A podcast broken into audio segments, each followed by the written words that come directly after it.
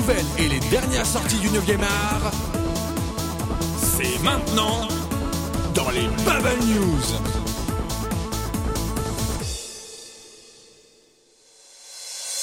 Bonsoir chers auditeurs et auditrices et bienvenue dans les Bubble News, votre pastille hebdomadaire consacrée à la bande dessinée, peu importe d'où qu'elle vienne, d'Europe, d'Asie ou des États-Unis. Je suis BTO et je suis ce soir en compagnie de Merton. Bonsoir Merton. Hello hello Et de Amo. Bonsoir à tous. Et on commence tout de suite avec Merton et une première récompense cette semaine.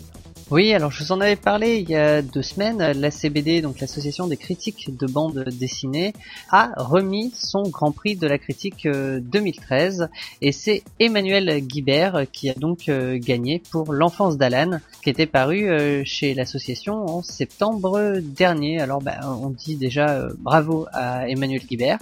Pour information, même la ministre de la Culture s'est fendue d'un communiqué. Alors, enfin, c'est quand même assez rare pour être noté. Pour parler un peu de la BD, comment dire, c'est une sorte d'autobiographie euh, assistée, comme il le dit euh, lui-même. Enfin, je vous laisse, je vous laisserai découvrir euh, cette cette bande dessinée. Enfin, c'est pour la CBD, c'est l'association des critiques de BD, et le prix est quand même l'un des plus prestigieux dans ce dans ce monde-là. Donc, une bonne BD à découvrir chez l'association. Ils sont très à la mode en ce moment. Ce sont les zombies, n'est-ce pas, Amo? Alors oui, je sais pas si le manga dont je vais parler parle exactement de zombies. En fait, la, donc la semaine dernière, j'ai annoncé que Tonkam avait acquis la licence de l'excellent shonen, donc euh, Bimbu Gamiga. Et ben toujours cette, cette semaine, euh, Tonkam a annoncé une autre licence. Décidément, ils sont très productifs. C'est celle du manga Zombie Powder. Alors ce shonen donc qui date un peu du début de la décennie précédente, donc début 2000, 2001, 2002. Et en fait la particularité très intéressante de ce manga, c'est son auteur qui est euh, Tite Kubo, qui est l'auteur du shonen Bleach. Donc euh, Bleach qui cette semaine encore a je crois dépassé son 58e volume au Japon. Donc euh, bref, le shonen, un des grands shonen phares du shonen Jump. Et donc oui là avec Zombie Powder on est un, dans un, avec un de ses tout premiers mangas. Alors je l'ai lu il y a très très longtemps, euh, c'est 2006-2007, c'est-à-dire à l'époque où Bleach était encore extrêmement populaire. Bah en fait j'ai un très très bon souvenir mais ça parle pas beaucoup de zombies hein, de rien. Donc le titre est peut-être un peu mensonger. En tout cas euh, donc Tonkam sortira donc euh, début 2013 euh, le premier tome. Donc en tout la série fait 4 tomes. La série s'est arrêtée un peu de manière très abrupte hein, parce que avec le Shonen Jump maintenant on est un peu habitué à des séries qui s'arrêtent dès que les sondages de popularité sont un peu déclinants. Mais en tout cas, ça peut être très intéressant. Bah, déjà, si vous voulez découvrir le passé de l'auteur de Beach, et puis même en général, ça peut être un shonen plutôt divertissant. Donc, comme j'ai dit, j'en garde un très bon souvenir. Donc, ah bah, voir dès début 2013 chez Tonkam euh, si euh, ce zombie powder eh bien, euh, vaut le coup. Régulièrement, Urban Comics distribue une sorte de journal de nouvelles, une sorte de catalogue de ce qui va arriver les prochains mois. Et donc le dernier en date présente l'année 2012 et surtout l'amorce, très indépendante, puisque après avoir essayé d'assurer au niveau de DC Comics et des séries principales, Urban s'intéresse maintenant à des aventures indépendantes qui sont pas forcément dans le catalogue de DC ou de Vertigo. On peut penser donc à Casanova Matt Fraction, Gabriel Ba et Fabio Boone. Ces deux derniers sont d'ailleurs présents à Angoulême en janvier 2013, mais aussi à Saga de Brian Kevogan, qui est dessiné, dessiné par euh, Fiona Staples, ou à Severed de Scott Snyder, Scott Tuft et Attila Futaki. Donc voilà, un virage euh, plus indépendant donc pour Urban, qui par là même confirme l'excellente santé de la maison d'édition en ce qui concerne le comics mainstream avec DC Comics et un peu plus particulièrement avec Vertigo. L'autre grosse nouvelle par la même occasion, c'est la composition du futur bimestriel Before Watchmen, qui contiendra pour son numéro 1 les numéros 1 euh, des séries Minutemen, Spectre Soyeux, Le Comédien, Ozymandias et Le Hibou. Donc on aura 136 pages de bande dessinée pour 5,60€. Et donc Merton, tu vas encore nous parler de récompenses, mais cette fois-ci tu vas un peu t'immiscer sur le territoire d'amour. Carrément, là euh, ce soir j'ai décidé, je, alors je prends pas sa place, mais euh, je vais un peu le, titiller sur son terrain, parce que je sais pas si vous connaissez Cité Obscure, qui a été fait par Benoît Peters et François Skeuten, François Skeuten, qui est architecte euh, absolument génial, dessinateur de talent, vraiment quelqu'un, il faut vraiment voir son boulot. Et euh, au Japan Arts Festival, ils ont gagné le Grand Prix manga pour la traduction des cités obscures. Alors si vous connaissez pas cette, euh, cette série qui commence à dater un petit peu, bah, je vous conseille vraiment de la lire. Et du coup au Japon, c'est paru chez euh. Et là, ils ont carrément donc du coup gagné. C'est la première fois que des Européens gagnent ce Grand Prix manga. Et bah, ils, ils, auront une, une exposition à Tokyo à partir de, de février. C'est une première et euh, on est bien content pour eux et le Cité Obscur ça le vaut bien donc si vous connaissez pas encore ruez-vous dessus. Donc Merton nous a parlé de deux récompenses différentes et toi, Amo, tu vas nous parler de deux licences différentes pour tes news ce soir. Oui, euh, très thématique parce que décidément les sorties manga en décembre, il y en a pas des masses, donc du coup les éditeurs compensent avec quelques annonces. Donc on a vu Tonkam tout à l'heure, et là cette fois-ci c'est Kiun qui annonce l'acquisition en France du manga euh, King's Game, euh, thriller donc en 5 tomes de Nobuaki Kanazawa et Ditori Renda, qui est l'adaptation d'un roman numérique globalement là je, vais vous dire le synopsis parce qu'en fait je, il est très intéressant. Donc euh, le héros Nobuaki est donc réveillé en pleine nuit par un étrange message qui met en défi deux de ses camarades de lycée de s'embrasser à en croire le mystérieux expéditeur du mail. La classe entière participe à un King's Game un jeu du roi auquel elle ne peut se soustraire.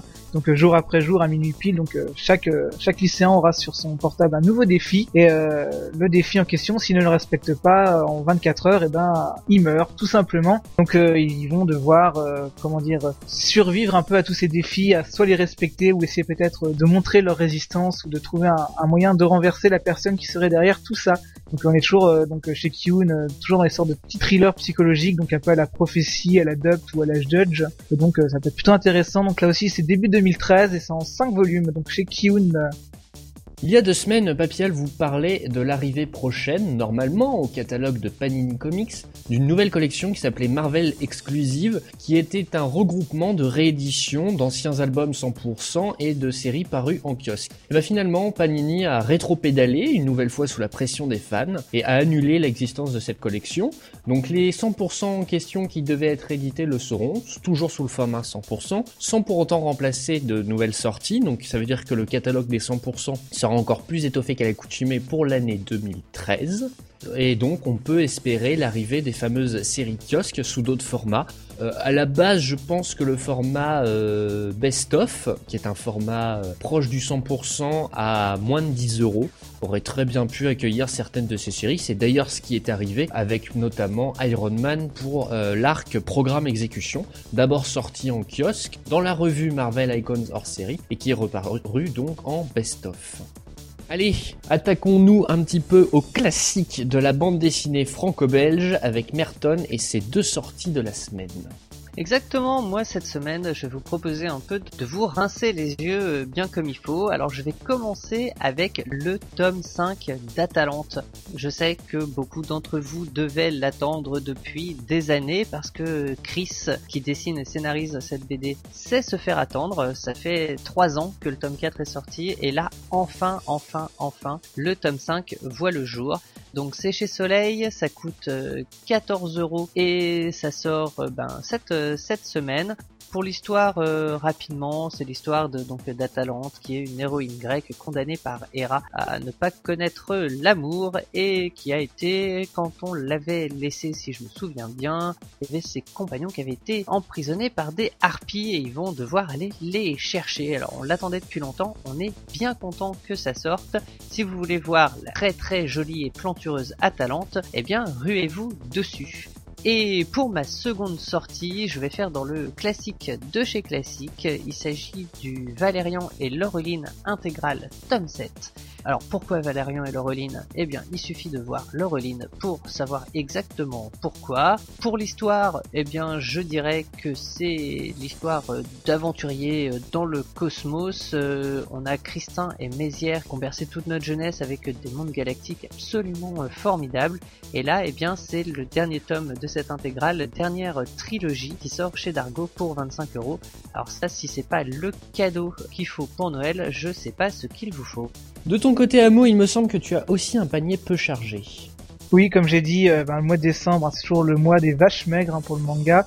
Donc j'ai deux sorties. La première c'est Maggie The Labyrinth of Magic tome 10 chez Kurokawa, donc euh, manga réalisé et dessiné par Shinobu Otaka pour euh, chaque tome au prix de 6,80€. Donc euh, Maggie ça se passe autant des mille et une nuits. Le héros c'est un petit Aladdin qui a 11-12 ans et qui a comme meilleur pote d'un djinn, enfin un, super génie qui peut qui peut prendre des formes assez folles qui permettent de l'aider. Donc il se fait plein de nouveaux amis comme par exemple Alibaba où il rencontre Simbad. Enfin bref tous les gens de la légende, hein, chez Razad et compagnie. Donc euh, c'est un shonen vraiment très sympa à lire. Hein. J'ai lu les cinq premiers tomes bah, il y a deux semaines justement. J'ai découvert ça, c'est vraiment très agréable à lire. Donc le tome 10 sort cette semaine et avec ce tome 10, euh, une sorte de petite opération spéciale puisque chaque chaque acheteur de ce, de ce tome aura le droit et en plus une petite carte d'accès de 15 jours au service de VOD euh, Play, donc euh, service d'animé, donc avec un très très gros choix d'animés récents et compagnie, donc euh, qui permettront par exemple de découvrir bah, l'adaptation animée euh, Maggie qui a commencé en, octobre dernier, hein, qui est quasiment un copier-coller du manga, mais on sait jamais, vous pouvez peut-être trouver ça intéressant, mais plein d'autres mangas, etc., c'est très intéressant. En plus, comme c'est bientôt les vacances d'hiver, vous allez avoir du temps devant vous pour ça, donc ça peut être un achat intéressant. Donc euh, Maggie, euh, tome 10, Labyrinth of Magic, donc écrit et scénarisé et dessiné par Shinobu Otaka. Donc c'est chez Kurokawa pour 6,80€. Et mon second choix, j'en ai déjà parlé je crois fin septembre, c'est Samidare euh, Lucifer and the Biscuit Hammer tome 5. Donc il devait sortir initialement fin novembre et qui finalement est sorti cette semaine. Donc c'est euh, toujours un manga, il est toujours écrit et dessiné par euh, Satoshi, c'est toujours édité par euh, Ototo et c'est toujours chaque tome au prix de 8 euros. Et donc Samidare tome 5, c'est toujours cette histoire, euh, eh bien, euh, d'une princesse qui veut sauver le monde d'une menace, euh, d'une menace d'un gigantesque marteau en, on dire en, boue qui menace la Terre, qui menace de s'écraser et de détruire complètement notre propre petite planète. Mais si elle veut sauver la planète, c'est pour une raison très très simple, c'est parce que elle-même veut détruire la planète, mais elle veut le faire elle-même parce qu'elle considère que la planète est tellement belle qu'elle est la seule à avoir le droit de, de la détruire. Donc c'est toujours une histoire très intéressante avec donc des héros adolescents, euh, tôt euh, fin d'adolescence, début âge adulte, qui découvrent des, des pouvoirs, qui savent pas trop comment les maîtriser, qui savent pas trop quelle est leur place finalement dans, dans ce grand schéma. Euh, et bref, c'est toujours très intéressant. C'est pas très très bien dessiné, mais c'est pas grave puisqu'en fait il y a beaucoup d'émotions, de, choses très très jolies, des dialogues assez superbes. C'est vraiment un gros gros coup de cœur depuis bah, depuis Kototo, le, depuis l'édite en France depuis avril. Donc je, conseille toujours Samidare, euh, donc Shifer and the Biscuit Hammer 5, donc chez Auto, et écrit par euh, Mizumi Satoshi et au prix de 7,99€. Très bien. Et bah pour moi, j'ai un panier complet. J'ai mes trois bandes dessinées de la semaine. Et on commence avec le Marvel Deluxe Marvel Noir numéro 1 chez Panini Comics, qui regroupe 12 chapitres de trois histoires différentes. Les euh, deux premières histoires sont consacrées à Spider-Man, dans une version années 50, proche des polars noirs de ces années-là. C'est un récit euh, scénarisé par Fabrice Sapolsky et David Hein sur un dessin de, euh, Carmine Di Giandomenico, pardon. Une histoire très sympathique qui, renouvelle l'origine des pouvoirs de Spider-Man, lui donne un costume totalement improbable et avec un ton très particulier. Si vous aimez ce genre d'histoire, si vous aimez les ambiances telles celles du Parrain ou euh, celles de LA Confidential, voire le jeu vidéo LA Noir, foncez euh, sur cette euh, au passage, le récit de Daredevil est loin d'être mauvais. Hein. c'est une mini-série signée par Alexander Irvine au scénario et Tom Cocker au dessin. Et si le dessin de Cocker peut un peu rebuter, je vous assure que le scénario contrebalance très largement et très efficacement. Donc ça coûte 28,40€, c'est chez Panini Comics, le Marvel Deluxe Marvel Noir 1.